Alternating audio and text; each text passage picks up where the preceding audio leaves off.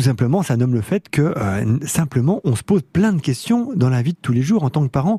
On, a, on, entend souvent euh, être parent, c'est le plus dur métier du monde. Bah, c'est pas tout à fait fou en fait. Hein, c'est un peu vrai. Non pas que ce soit difficile en tant que tel, mais c'est qu'on tâtonne chaque jour. Euh, chacun de nos enfants est différent. L'arrivée d'un enfant, bah, il n'arrive pas forcément au même âge dans notre vie, etc., etc. Donc, ça amène un tas de questions. Et puis, bah, être enfant en, en 2020, 2022, bah, c'est pas être enfant comme nous on l'a été au siècle dernier. Voilà, on peut même aller jusque là. Ah, oui. Donc effectivement, bah, les, les, enjeux sont différents, les interrogations sont différentes, les enjeux dans la relation parent-enfant sont différentes. Euh, et, et, et, puis les enfants évoluent. Voilà, il y a une, on parle, on a beaucoup parlé d'écran. C'est, c'est évolue plus vite, différemment. Ils sont hyper stimulés aujourd'hui. Donc on a des difficultés aujourd'hui en tant que parents, en tant qu'adultes, vis-à-vis de nos enfants, vis-à-vis des enfants en général. Bah, que nous, en tant que parents, on n'a pas connu en tant qu'enfant. Donc il y a une grande part d'inconnu. On a parlé des émotions régulièrement parce qu'on a un décalage entre l'intellect et l'affect.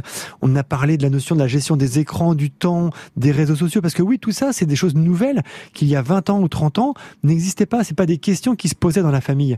Donc oui, il y a, il y a des questions naturelles. Et puis tout simplement, bah, être en relation avec ses enfants ou ses enfants avec les parents, eh bien, bah, c'est pas une évidence. C'est pas une évidence pour tous. Euh, on n'a pas tous les mêmes, j'allais dire, facilité, spontanéité à, répondre à nos enfants. Il y a des parents qui vont bah, répondre spontanément, sans tabou, euh, à leur enfant sur tel ou tel sujet, la sexualité par exemple. Puis d'autres bah, seront pas à l'aise ou n'auront ou auront peur de mal dire, de mal faire, et donc vont vont se retenir par rapport à cela et, et, et par crainte de la maladresse ne vont pas dire.